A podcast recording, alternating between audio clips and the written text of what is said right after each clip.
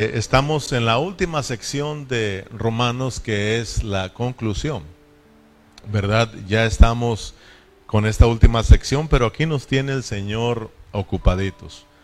Si ustedes recuerdan, cuando llegamos al capítulo 16 de Romanos, ahí Pablo, cuando está saludando a todos los hermanos, salúdame a fulano, salúdame a mangano, salúdame a perengano, eh, todos sabemos que Pablo nos quiere enseñar lo importante que es la vida de la iglesia para Dios y que Romanos, la meta de Dios en Romanos es la iglesia, es la edificación de la iglesia como el cuerpo de Cristo.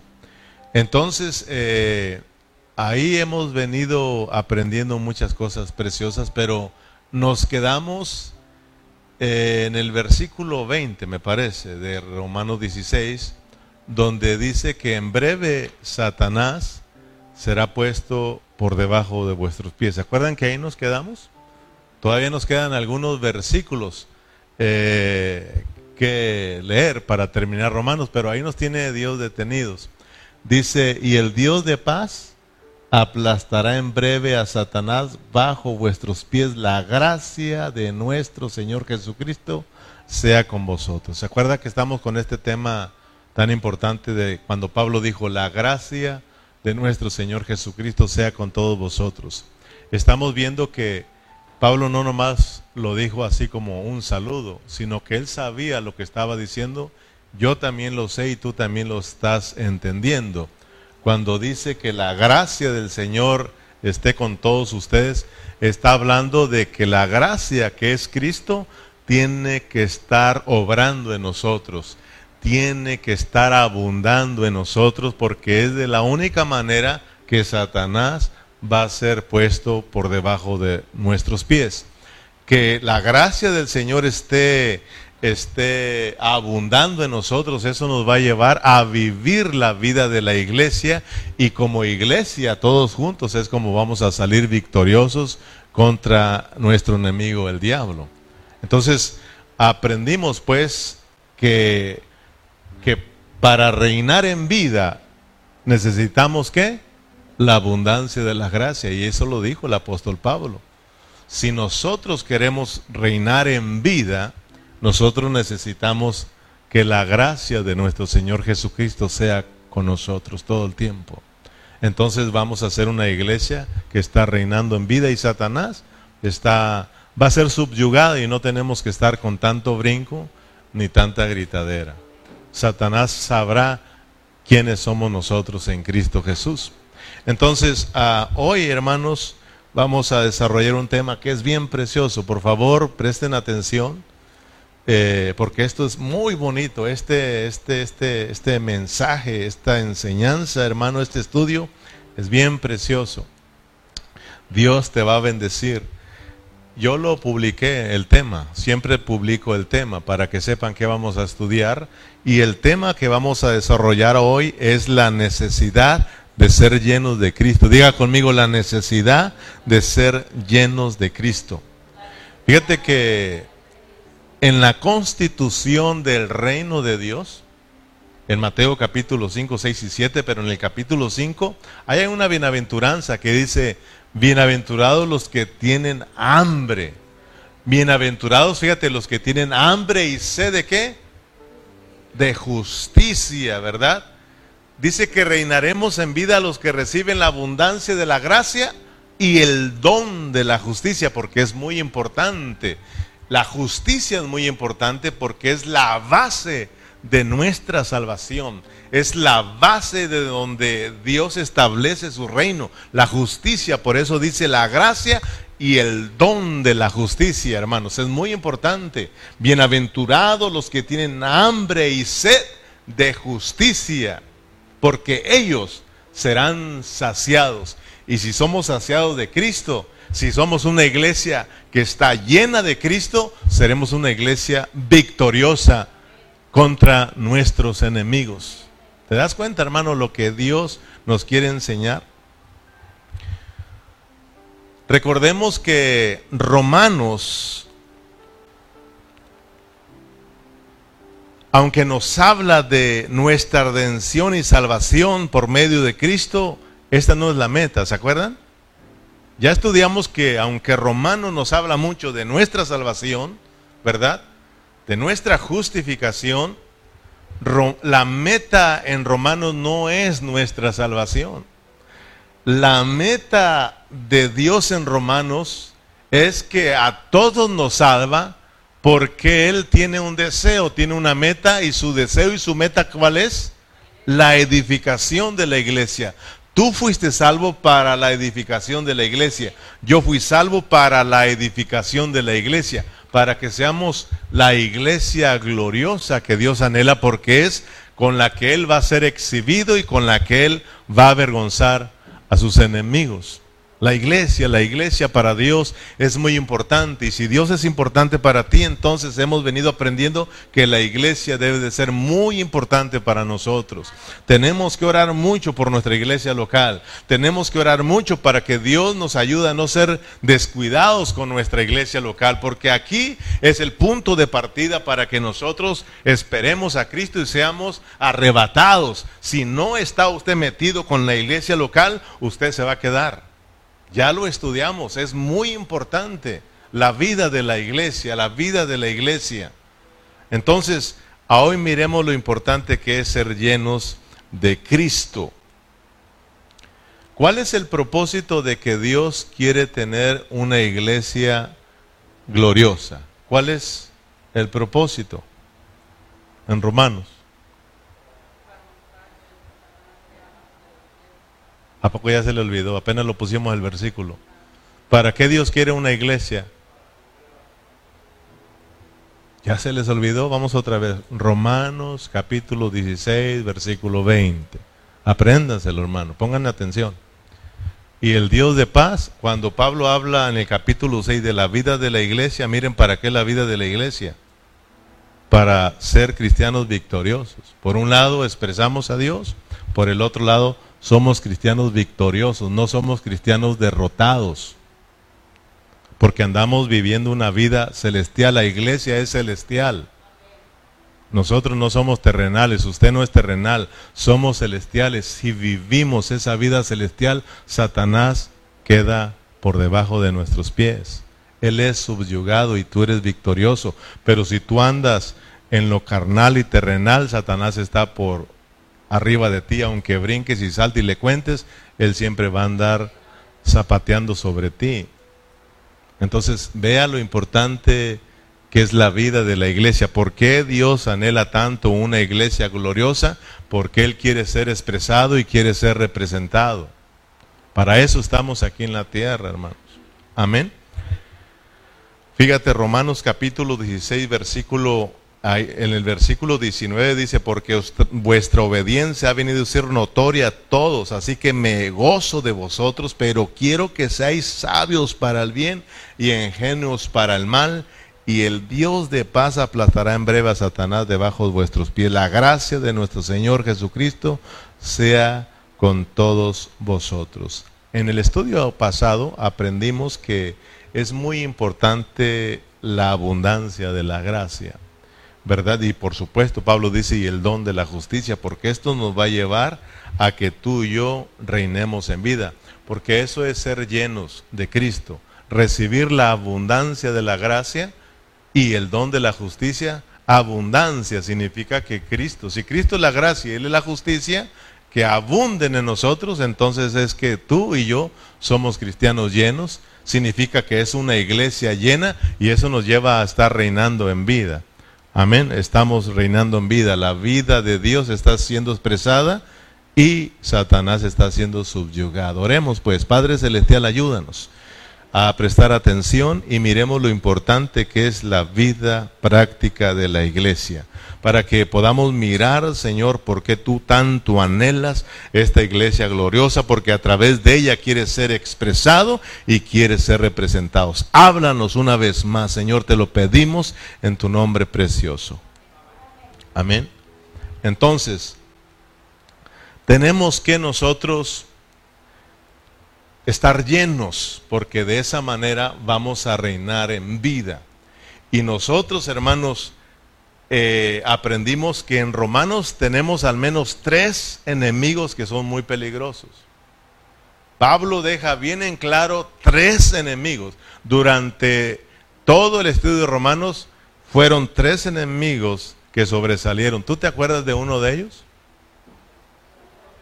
Satanás, la carne.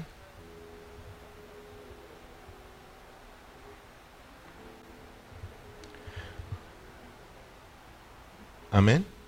Son enemigos eh, que Pablo pronunció una y otra vez. Satanás, el pecado y la muerte. Ya de ahí pues ya hay más enemigos, pero esos son los enemigos tremendos que para que nosotros podamos vencer, nosotros tenemos que estar llenos de Cristo. Fíjate, en Romanos 5, 17 dice, pues si por la transgresión de uno solo reinó, fíjate lo que hace la muerte, es un rey, reinó la muerte, mucho más, dice, reinarán en vida por uno solo Jesucristo los que reciban la abundancia de la gracia y el don de la justicia. ¿Estamos de acuerdo que esta gracia y esta justicia es Cristo? Entonces, estamos hablando que tenemos que estar llenos, que tienen que abundar. Acuérdense que Berna, yo les comentaba que Berna nos, nos predicó o nos dijo de que esto es una guerra de gente llena. ¿Te acuerdas? Que lo estuvimos repitiendo. O sea, estamos en una guerra y esta guerra es de pura gente llena. Pura gente llena. Dijimos que allá afuera hay un mundo que es nuestro enemigo. Y ese mundo no está vacío. Ese mundo está lleno. Está lleno, dice la palabra, de tinieblas. Está, está lleno de corrupción. Está lleno de maldad.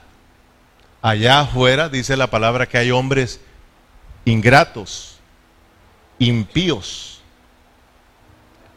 están llenos de ingratitud, de impiedades, de pecado, de tinieblas. Está lleno el mundo de eso. Si tú quieres ser un cristiano victorioso en ese mundo, tú tienes que estar lleno de Cristo. ¿Cómo vamos a, poner, a poder enfrentar un mundo y vencerlo siendo cristianos vacíos? Tú no vas a poder enfrentarte con algo con alguien lleno, hermano. Estamos en una guerra de gente que está llena. Dios quiere que su iglesia se llene de Cristo para que en este mundo sea victoriosa. Amén, hermanos, ¿estamos captando?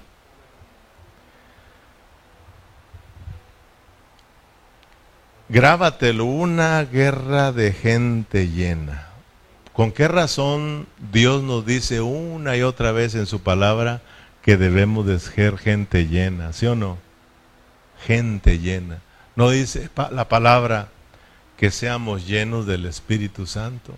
Y nos dice, dice que seamos llenos del Espíritu Santo eh, con cánticos, con himnos, ¿verdad? Cánticos espirituales con himnos. Tenemos que estar llenos, llenos. Pablo habla de que la palabra de Dios abunde en nosotros, que la gracia abunde. O sea, la, palabra está llena de, de versos donde nos, nos dicen a nosotros que tenemos que ser cristianos llenos, llenos, llenos, llenos, llenos. Y ahora Dios nos dice una vez más, tienen que estar llenos de Cristo porque si no, van a ser cristianos derrotados. Satanás no es alguien que está vacío. Cuando Cristo aquí anduvo caminando, Él enfrentó a los religiosos, no eran gente vacía, estaban llenos de religiosidades, estaban llenos de ira, ¿sí o no? De envidia, de celos. Entonces, y Jesús los enfrentó. porque él era un, y los venció, ¿verdad? Porque él era alguien que estaba lleno de Dios. Entonces, ¿tú quieres ser victorioso, hermano? Tienes que llenarte. ¿Con qué razón tenemos a tantos cristianos débiles que apenas andan en la vida cristiana? Apenas llegan a la iglesia. Apenas sirven al Señor. Porque te falta llenarte. Te falta llenarte. Amén o no amén. El llenarnos de Cristo, eso nos hace victoriosos. Sabes, hermano, nosotros los hijos de Dios, aunque estamos hablando de gente llena, nosotros tenemos una gran ventaja sobre todos los que están llenos. ¿Sabes cuál es la ventaja? Que el que está con nosotros es más grande que el que está allá afuera. Imagínate, siendo un cristiano lleno, tú eres victorioso. Dijimos que los jóvenes, tenemos muchos jóvenes derrotados que no pueden servir al Señor porque están vacíos. Están vacíos en su interior. Necesitan experimentar a Cristo como su vida. Nuestros hijos necesitan tener un toque de parte de Dios. Necesitamos orar mucho por ellos. Ellos están más llenos de internet, están más llenos de Facebook, están más llenos del mundo que de Cristo. Y son cristianos, fíjate. Pero por eso, hermano, no aman la vida de la iglesia. No todos, claro, no todos, pero la mayoría de ellos están vacíos. No todos los cristianos son derrotados, pero la mayoría sí viven siendo derrotados. Amén. Entonces, en, en, Primera de Juan capítulo 4 versículo 4 dice, hijitos, vosotros sois de Dios. Mire, hijitos, vosotros sois de Dios y lo habéis vencido porque mayor es el que está en vosotros que el que está en el mundo. ¿Cuántos dicen amén? Aleluya. Hermano, es más grande el que está en nosotros. En San Juan 20:22, no vaya allá, ahí tenemos el llenar de los discípulos. ¿Se acuerdan que ahí Cristo se sopló en sus discípulos como el Espíritu? Y fueron ya llenos del Espíritu Santo internamente. Fíjate el deseo de Dios. Y se acuerdan que en Hechos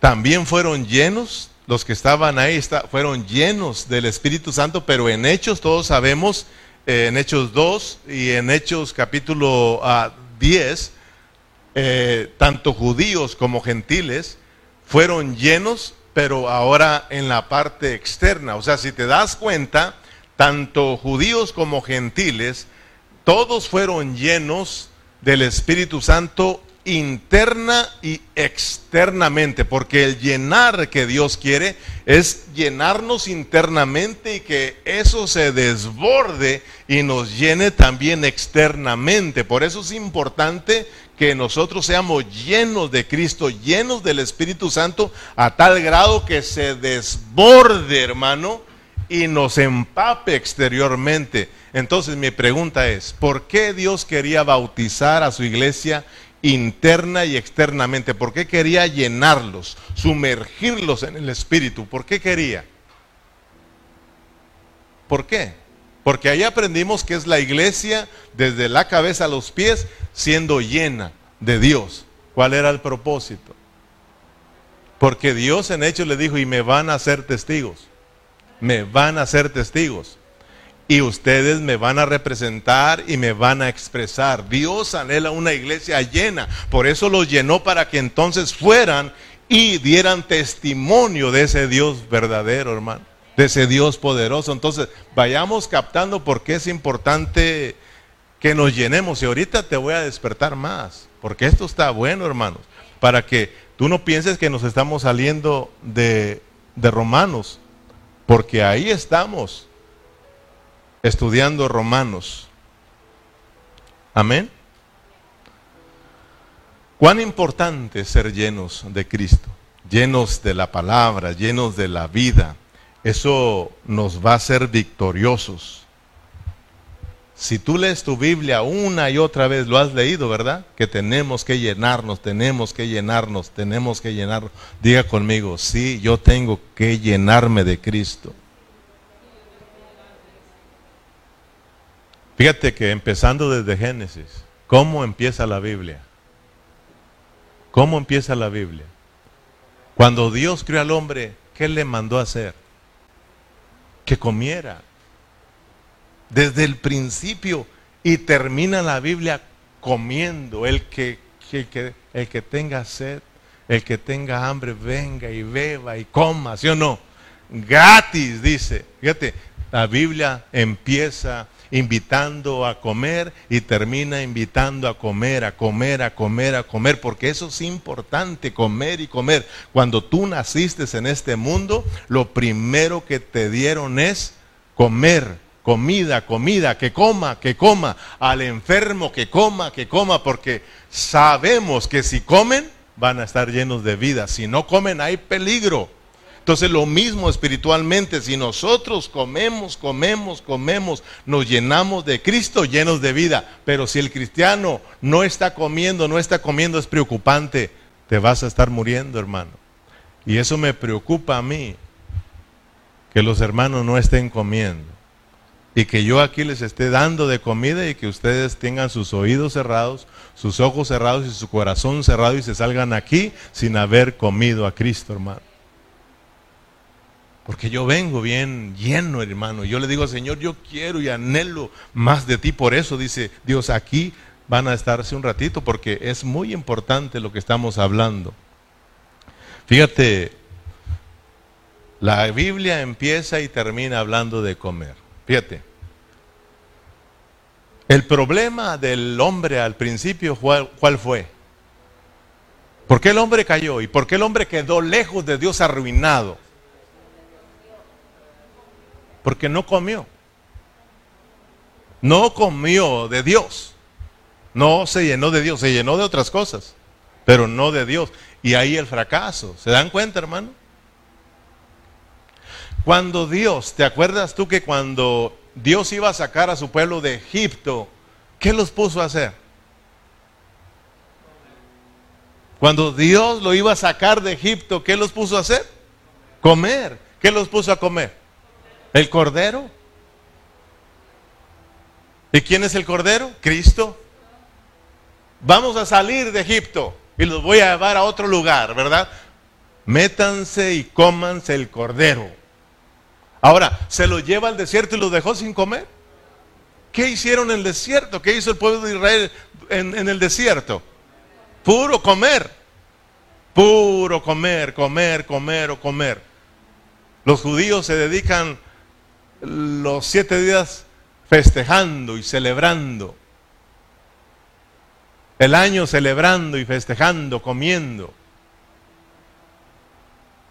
Comer, comer, comer. ¿Sabes que cuando Cristo vino a esta tierra y estuvo caminando, Él, ¿te acuerdas que nos invita también a nosotros a que comamos? Para que salgamos de la muerte y vengamos a experimentar la vida de Dios, hermano. ¿Sí te acuerdas tú o no? Él dijo, yo soy el pan que descendió del cielo para que me coman y me beban el que come mi carne y bebe mi sangre, ese va a tener vida eterna. Amén. Pero el hombre no quiere comerle. Deja de eso el hombre, los cristianos mismos nosotros. Nos pasa lo que a los, a los religiosos. ¿Verdad? Este es el pan, este es pan. ¿Qué, qué, qué está diciendo? ¿Verdad?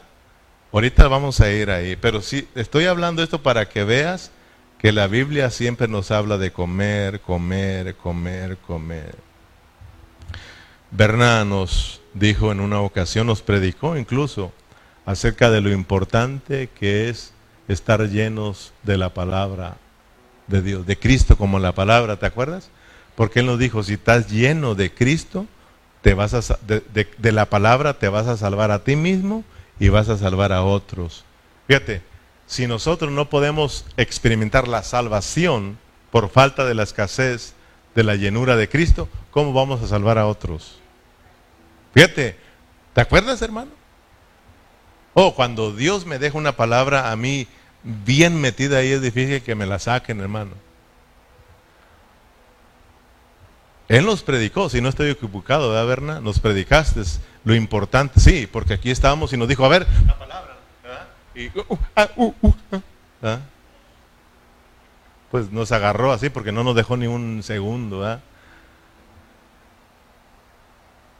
Él decía, a ver, te voy a pasar, ¿te acuerdan que nos pasó el micrófono? A ver, a ver que la palabra, habla la palabra, porque eso te va a salvar y va a salvar a otro. Entonces, si no tenemos palabra, nos perdemos y el otro se pierde también. Cuán importante es que abunde Cristo como la palabra en nosotros. Dice Pablo, arraigados y cementados en esa palabra que es Cristo.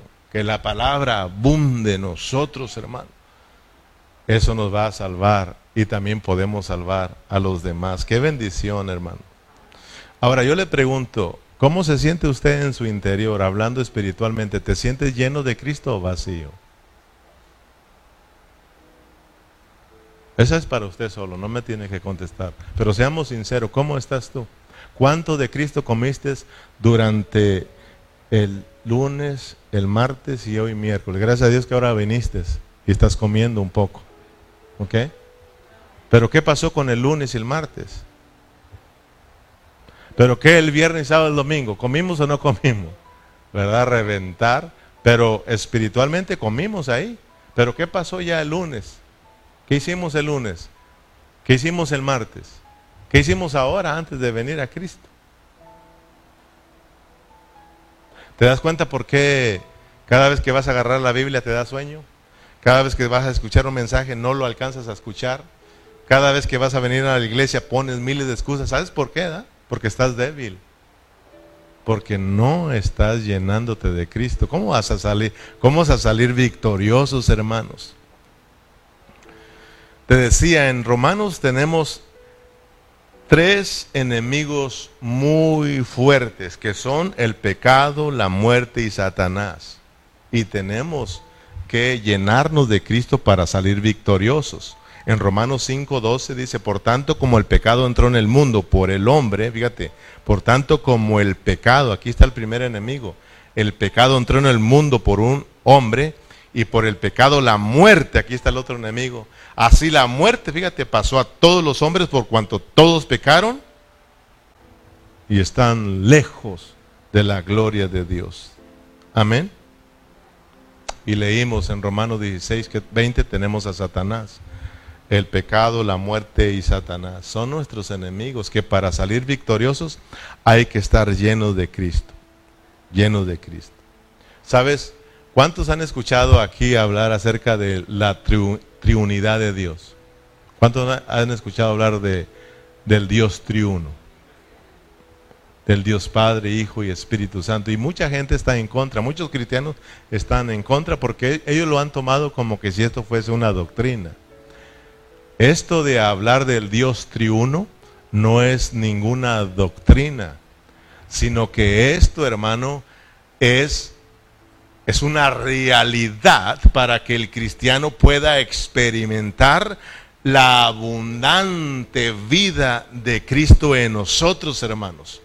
Amén. Para que experimentemos la impartición de ese Dios triuno en cada una de nuestras vidas. ¿Sabes? Que Dios se haya dispensado, procesado o usado su economía para eh, como Padre, Hijo y Espíritu Santo, no es para que nada más nos quedemos con doctrina, sino que eso lo hizo para poderse impartir en el hombre, para que el hombre pueda contener a Dios y no solo contenerlo, sino se pueda llenar de ese Dios triuno, hermano. Amén. Fíjate, en Efesios 1.9, él, Pablo nos lo aclara bien. Vaya allá conmigo. Efesios 1.9. Estamos hablando de ser llenos. Estamos hablando del Dios triuno. Es para que se imparta en nosotros. Es para que la vida de Dios abunde en nosotros. Seamos llenos de Cristo, hermanos. Dice, dándonos a conocer el misterio de su voluntad según su beneplácito, su buen placer, el cual se había propuesto en sí mismo de reunir todas las cosas en Cristo, en la dispensación del cumplimiento de los tiempos, así de las que están en los cielos como las que están en la tierra. En él asimismo tuvimos herencia, habiendo sido predestinados conforme al propósito del que hace todas las cosas según el designio de su voluntad, a fin de que seamos para la alabanza de su gloria, nosotros los que primeramente esperábamos en Cristo, en él también vosotros habéis oído la palabra de verdad del evangelio de vuestra salvación y habiendo creído en él, fuiste sellados con el Espíritu Santo de la promesa, que es la zarra de nuestra herencia, hasta la redención de la posición adquirida para la alabanza de su gloria. Fíjate bien, Dios, Dios hermano, anhelaba algo, hermano. Tener un pueblo el cual pudiera darse como vida, para que este pueblo fuera lleno de la vida de Dios y pudiera expresarlo y representarlo, ¿sí o no? Pero Dios dice, Dios tenía un plan. Dice, entonces para yo lograr esto, yo tengo que dispensarme. Yo tengo que usar mi economía, mi administración. Entonces para yo que soy la vida, que soy Dios, ¿verdad? Para que mi vida, mi gloria esté en ellos, entonces yo tengo que pasar por un proceso, tengo que procesarme como Padre, como Hijo y como Espíritu Santo. Hasta entonces ellos me van a poder contener. Entonces fue lo que hizo Dios. Dios se procesó para que tú y yo podamos, podamos contener, y no solo contener a Dios, sino ser llenos de Dios y ser una iglesia llena de ese Dios triuno, hermano. Porque son inseparables. Es el mismo Dios pasando por un proceso. Amén.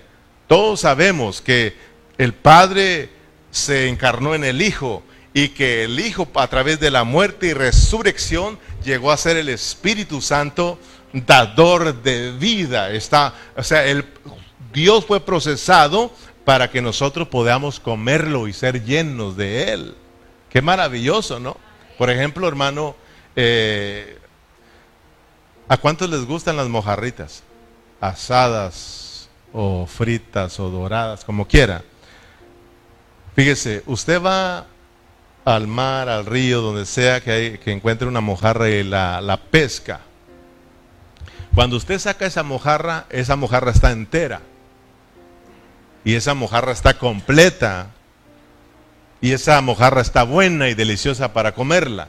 Pero pregunto, ¿se la puede comer sacándola del río? No, ¿por qué? Si está completa, está deliciosa y puede comérsela. ¿Por qué no se la come? Porque está cruda. Porque para comérnosla y llenarnos de mojarra, hay que pasarla por un proceso. Ya sabe el proceso, pelarla, destriparla, cocinarla y entonces se la puede disfrutar y llenarse de mojarra y erutar mojarra. ¿Sí o no? Repetir mojarra. Pues lo mismo Dios tuvo que pasar por un proceso porque al principio, aunque era Dios perfecto y completo y, riquísimo, no, no, lo podíamos comer. El hombre no lo podía comer.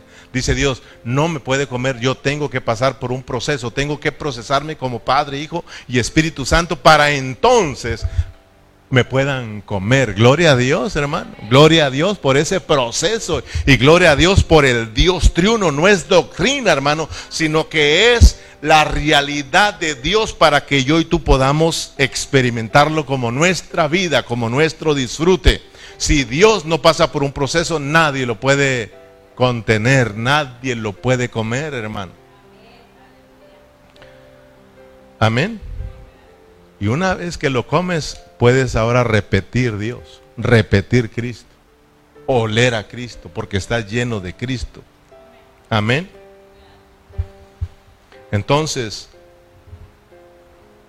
si ustedes recuerdan en Romanos, en todo el estudio de Romanos, en las ocho secciones que hemos, que hemos venido estudiando, hay tres que sobresalen bien, bien, bien en estas secciones, que son la sección número 3, 4 y 5.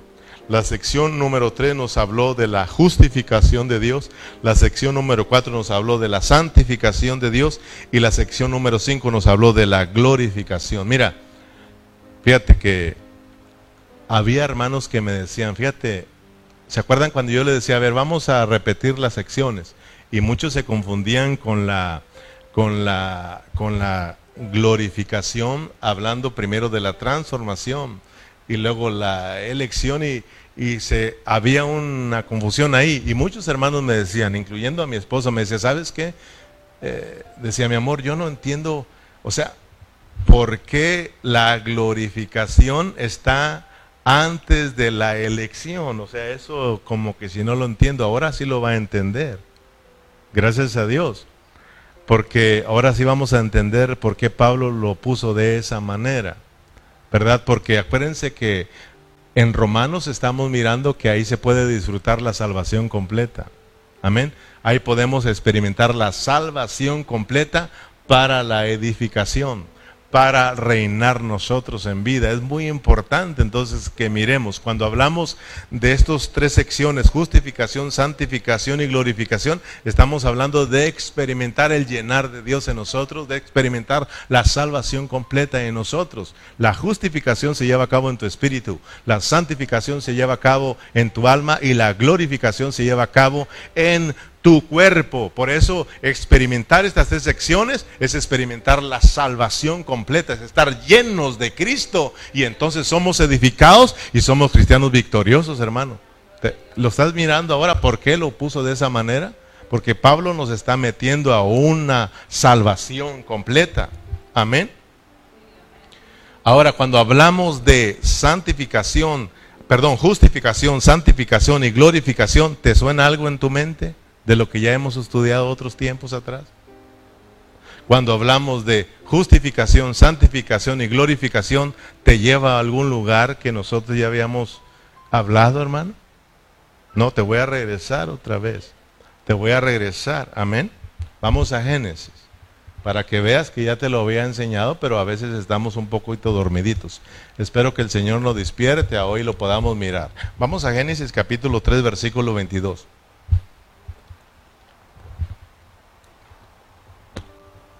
Fíjate. Y dijo Jehová Dios, he aquí el hombre es como uno de nosotros, sabiendo el bien y el mal.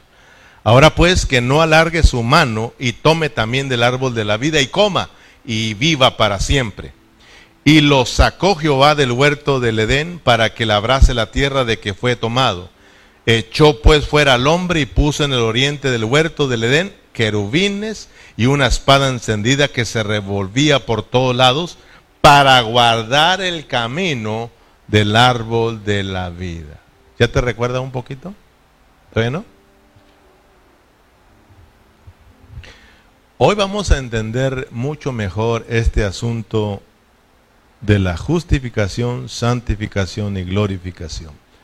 Dice Génesis que cuando el hombre desobedeció a Dios, Dios tuvo que agarrar a este hombre y sacarlo del huerto para que no volviera a comer.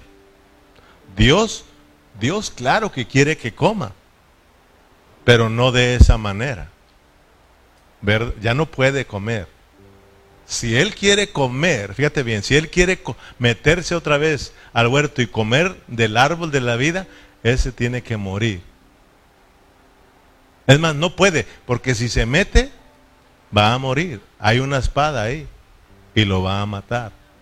¿Me explico? Ahora, el hombre al quedar fuera, dice que el, huerto, vayan viendo ahí, el huerto Dios lo cerró.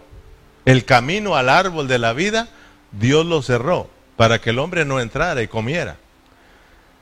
Y dice que lo cerró como poniendo querubines y una espada encendida que está dando vuelta. Imagínate si te quieres meter ¿Ok? Aprendimos pues que los querubines representan la gloria de Dios.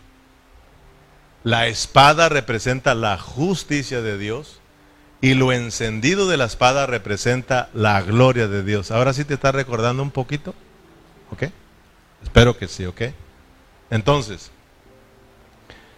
Cuando el hombre pecó y quedó fuera, eso significa que el hombre perdió, número uno, la justicia, número dos, perdió la santidad, número tres, perdió la gloria, o sea, se fue vacío de Dios. Pero Dios anhela que el hombre vuelva a comerlo, porque Dios, no cree usted que se quedó con los, los, brazos cruzados a ver a su hombre lejos, vacío y fracasado. Dios no se quedó con las manos cruzadas. Fíjate lo que dice Pablo para que veas que lo que estamos hablando es 100% bíblico. En Romanos capítulo 15, versículo 16, dice, para ser ministro de Jesucristo a los gentiles, ministrando el Evangelio de Dios para que los gentiles le sean una ofrenda agradable, ¿qué dice? Santificada. O sea, ¿se das cuenta? Dios quiere santificarnos. El hombre quedó lejos de la santidad de Dios. El hombre ya no fue santo, porque Dios es santo y no comió de Dios, no comió del árbol de la vida. Dios es justo, Dios es glorioso. Al no participar de ese árbol, significa que quedó vacío, quedó lejos. Aquí miren pues que el deseo de Dios es que el hombre vuelva a ser santo. Amén. Por eso dice ser santo como yo soy santo. Ahora, si vas a Romanos 3, capítulo 10, dice en Romanos 3.10, todos lo sabemos, como está escrito, no hay que justo ni a uno. ¿te das cuenta? Que ya miramos que el hombre, lejos de la santidad, ahora número dos, no hay justicia en él. El hombre vino a ser injusto. Amén. Quedó lejos de esta justicia. Y número tres, en Romanos 3:23, por cuanto todos pecaron y están destituidos, lejos de la gloria de Dios. El hombre quedó lejos de la santidad, de la justicia y de la gloria o justicia, santidad y gloria. Entonces, Pablo, ¿qué nos está diciendo cuando estudiamos la sección de la santificación, del, perdón, de la justificación, de la santificación y de la glorificación? ¿Qué nos está enseñando Pablo? Nos está enseñando que ahora en Cristo nosotros podemos volver nuevamente a llenarnos de la santidad de Dios, de la justicia de Dios y de la gloria de Dios para que nosotros reinemos ahora pues en vida, expresemos a Dios y lo representemos. ¿Te das cuenta la sabiduría de Dios, hermano? Y yo le daba gracias a Dios. ¿No le das gracias a Dios tu hermano? No se quedó con las manos cruzadas. Dijo Dios, yo tengo que hacer algo por el hombre. Imagínate tú, nosotros estamos fuera del huerto y queremos comer. Estamos lejos, pero lo anhelamos. Y queremos, Dios dice, ustedes nunca podrán por sí solos. Porque el que quiera meterse será muerto por la espada. Y fíjate lo que hizo Dios. Dice Dios, no los voy a dejar abandonados. Yo los crié con un propósito. Entonces Dios mismo empieza ese proceso. Y Dios viene y se encarna en el Hijo. Y entonces nos envía un Salvador. Nos envía a Cristo para abrir el camino al árbol de la vida, para que usted pueda entrar y ahora comer. Entonces imagínese a Cristo viene a esta tierra y dice, ustedes no pueden entrar a comer porque se tienen que morir. Pero ¿saben qué? Yo voy a morir y ustedes van a entrar conmigo yo voy a morir. Pero no solamente voy a morir, sino que voy a resucitar, porque para comer hay que experimentar la muerte y la resurrección. Para ser llenos hay que, hay que entrarle en resurrección. Entonces yo voy a morir y voy a resucitar, y ustedes también van a morir conmigo y van a resucitar para que vayan y puedan participar y comer y llenarse del árbol de la vida que es Cristo mismo. ¿Se da cuenta lo precioso que es Dios, hermano? Entonces, esto no es, son cuentos míos. Esto lo dice Dios en su palabra. Por ejemplo, vamos a San Juan capítulo 6 y aquí vamos a estar cerrando. San Juan.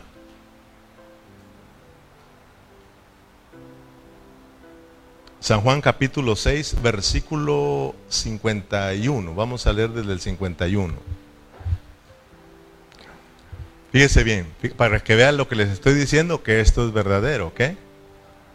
Yo soy el pan vivo que descendió del cielo. Fíjate, yo soy el pan vivo que descendió del cielo. Si alguno comiere de este pan, vivirá para siempre, y el pan que yo daré es mi carne. O sea, ¿qué está diciendo ahí? Si me quieres comer, alguien tiene que morir. Yo vine a morir, tú no puedes, yo voy a morir. ¿Ok? Dice, y el pan que yo daré es mi carne, la cual yo daré por la vida del mundo. Versículo 52. Entonces los judíos contendían entre sí diciendo, ¿cómo, pues este, ¿cómo puede este darnos a comer su carne? ¿Te das cuenta que a veces nos quedamos nosotros así? Sin entender también. ¿Se da cuenta que ellos sacaron de contexto lo que les está hablando? Ya tú ya lo estás entendiendo, ¿verdad? que él está hablando de que tiene que morir. Ellos no lo están entendiendo. ¿Cómo éste puede darnos a comer su carne? Porque acuérdense que nosotros somos invitados a comer su carne y no solamente a comer su carne, sino a beber su sangre. Versículo 54. El que come mi carne y bebe mi sangre, tiene vida eterna y yo le resucitaré en el día postrero. ¿Te das cuenta que después de la muerte viene una vida en resurrección? Si comemos la carne y la sangre, entraremos en resurrección. Dice que Él viene y nos resucita, ¿sí o no? 55. Porque mi carne es verdadera comida y mi sangre es verdadera bebida. 56. Y el que come mi carne y bebe mi sangre en mí permanece y yo en él. Fíjate, el que come mi carne y bebe mi sangre en mí permanece. Estar en Cristo y permanecer son dos asuntos diferentes. Aquí no solo es de estar en Cristo, sino permanecer en Cristo. Aquí no solo se trata de que Cristo entre en tu espíritu, sino que tiene que abundar en tu espíritu. Amén. Tenemos que anhelar no solamente ser justificados en nuestro espíritu, sino que tenemos que anhelar la santificación, que esa nos va a llevar a una transformación en nuestra alma y después viene la glorificación, hermano, en nuestros cuerpos. Eso es estar llenos y saturados de la vida del Dios triuno en nuestro ser tripartito. Eso nos hace ser una iglesia llena de Cristo, una iglesia victoriosa, hermano. Amén. Entonces dice Dios, yo voy a morir para que ustedes puedan tener una, un camino abierto nuevamente para que puedan comer del árbol de la vida, que es el mismo. Ahora, eh, fíjese, yo, yo estoy, ¿cómo se dirá? Yo estoy pensando si usted está entendiendo o no está entendiendo lo que yo le estoy enseñando, porque esto es bien importante. Pregunto, Aquí lo hacemos una vez al mes, comemos la Santa Cena. ¿Qué es? Dice el que come mi carne y bebe mi sangre. Si yo les preguntara de uno por uno, ¿qué es comer la carne? ¿Cómo es que tú comes la carne de Cristo? Porque dice que, hay que comer su cuerpo, ¿sí o no? Y también beber su sangre. ¿Qué es comer su carne? ¿Eh? ¿Qué es comer su carne? Fíjese que el contexto está hablando de que Él va a morirse. ¿Ok? El que come mi carne y bebe mi sangre tiene vida. El Señor está hablando de que va a morir, pero va a resucitar. Comer la carne de Cristo está hablando de que tú y yo tenemos que experimentar la muerte de Cristo. Tenemos que beber, experimentar, beber carne y sangre, beber, comer, hablando de experimentar la muerte de Cristo. Si experimentamos la muerte de Cristo, vamos a experimentar también la resurrección. No podemos andar en resurrección si no te mueres primero. ¿Cómo vas a resucitar si no te has muerto? ¿Me explico? Cuando estamos aquí comiendo el pan y bebiendo la, de la copa, Estamos hablando de la muerte de Cristo, ¿sí o no? de recordar la muerte de Cristo. ¿Sabes que Pablo en el capítulo 6 dice que tú y yo nos morimos juntamente con Cristo, pero que también resucitamos? ¿Sabes que si nosotros vamos a Hebreos capítulo 10 versículo 19, vamos ahí, vamos a terminar aquí, para que vean lo, lo, hermoso que es la palabra y mire lo que, lo que Cristo hizo para que nosotros podamos tener un camino abierto y podamos nosotros entrar y, comer del árbol de la vida, disfrutar a Cristo y llenarnos de esa vida y ser cristianos victoriosos. Hebreos capítulo 10, versículo 19. Así que hermanos, teniendo libertad para entrar en el lugar santísimo por la sangre de Jesucristo, por el camino nuevo y vivo que Él nos abrió a través del velo, esto es de su carne, y teniendo un gran sacerdote sobre la casa de Dios, Acerquémonos con corazón sincero, en plena certidumbre de fe, purificados los corazones de mala conciencia y lavados los cuerpos con agua pura. Mantengamos firmes sin fluctuar la profesión de nuestra esperanza, porque fiel es el que prometió y considerémonos unos a otros para estimularnos al amor y a la buena obra, no dejando de congregarnos como algunos tienen por costumbre, sino exhortándonos y tanto más cuando veáis que aquel día se acerca. Gracias a Dios, ¿no? El camino está abierto ahora. Ya Cristo murió. Ya Cristo pagó el precio.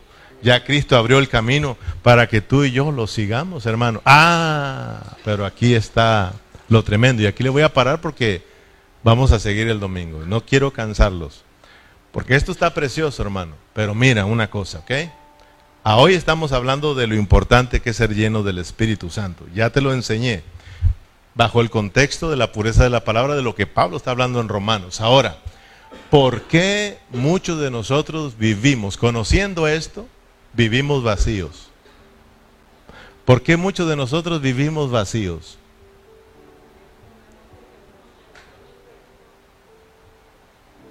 Amén.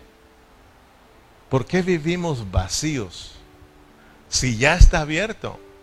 Había un problema en los hebreos, no querían entrarle, es más, querían regresar a volver a hacer eh, las cosas religiosas. ¿Sabes? Hay muchas cosas que vamos a aprender, pero una de las cosas es la que decían aquí la hermana Janet, es de que, número uno, estamos, para ser llenos, hay que vaciarnos de otras cosas. Dios no te puede llenar si tú estás lleno. Aún si yo estoy lleno de Dios, yo tengo que decirle, Señor, yo estoy lleno, pero tengo hambre, hambre, hambre, lléname más, más, anhelo más de ti. Ahora, ya no digas si vienes lleno de otras cosas. Tienes que vaciarte para que Dios te llene.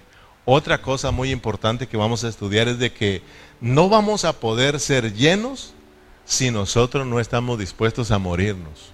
Muchos de nosotros andamos vacíos y hermano, eh, andamos con una vida cristiana débil y, y derrotados porque no queremos morirnos. Para vivir una vida en resurrección tienes que morirte. Para comer tienes que experimentar del árbol de la vida. Para llenarte de Cristo primero tienes que experimentar la muerte de Cristo y su resurrección y entonces vas a andar llenándote de Cristo, hermano. ¿Sabes? Con esto termino. Fíjate, ¿te acuerdas qué dijo el apóstol Pablo? Dice, ahora ya no vivo yo. Ahora ya no vivo yo muerto. Ahora Cristo vive en mí.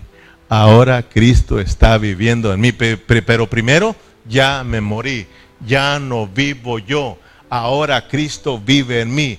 En muchos de nosotros Cristo no está viviendo, no está viviendo porque nosotros estamos vivos. Nosotros estamos vivos, hermano.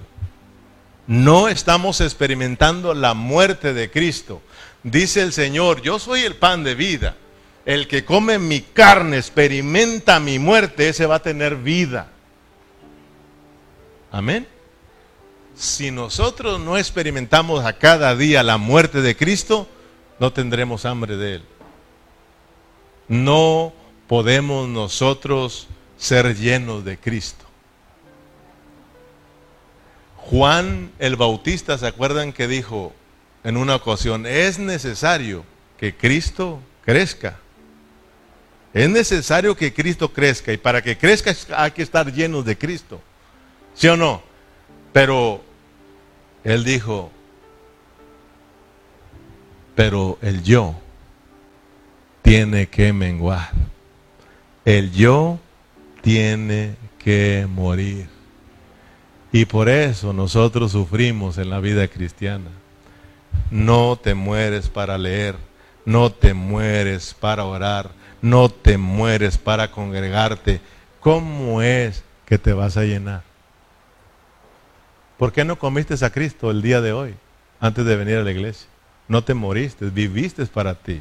¿Por qué no comiste a Cristo y te llenaste el día lunes? Porque viviste para ti. Vivo. ¿Me explico, hermano? Yo no estoy enojado, te estoy hablando la palabra del Señor. ¿Quieres tú disfrutar tu vida cristiana? ¿Quieres dejar de ser un cristiano mediocre, verdad? ¿Quieres ser un cristiano fuerte y victorioso? Ponte a comer a Cristo. Muérete. Muérete a tus deseos, hermano. Y busca a Dios. Y vas a ver que vas a experimentar la llenura de Dios. Amén. Tenemos que renunciar a muchas cosas para venir y disfrutar de Cristo como el árbol de la vida. Ya está abierto el camino. Ya estamos listos para otra vez llenarnos de su santidad, de su justicia y de su gloria, para que expresemos juntos a Dios. Ponte de pie. Gloria al Señor. Amén, hermanos. ¿Cuántos disfrutaron a Cristo? Entonces, esto es muy precioso, hermanos. Demos gracias al Señor. Padre Celestial, muchas gracias por tu palabra. Qué maravilloso, Señor, es eh, mirar, Señor, todo lo que estás haciendo, todo lo que hiciste, lo que lograste para que hoy podamos ser cristianos victoriosos, Señor. Gracias, Señor, por esta preciosa palabra. Gracias por mis hermanos, los que estuvimos aquí, los que estuvieron conectados, Señor. Ayúdanos a que siempre anhelemos más de ti, Señor. Ayúdanos a ser llenos de ti, Señor, a cada día, porque eso es importante, porque de esa manera vamos a ser victoriosos. Vamos a ser victoriosos contra Satanás, contra el pecado y contra la muerte y contra la carne, contra el mundo y contra todos nuestros enemigos. Seremos cristianos victoriosos Señor. Ayúdanos a anhelarte cada día más y más, Señor. Muchas gracias por tu palabra, Señor. Despídanos en paz. Lleve con bien a mis hermanos, Señor. Los de oramos por los de vía Facebook, los de YouTube, Señor, que los bendigas en una forma especial y que también tengan siempre esa hambre de ti, Señor. Despídanos en paz y usted reciba la gloria por siempre y nos despedimos con un fuerte amén y amén.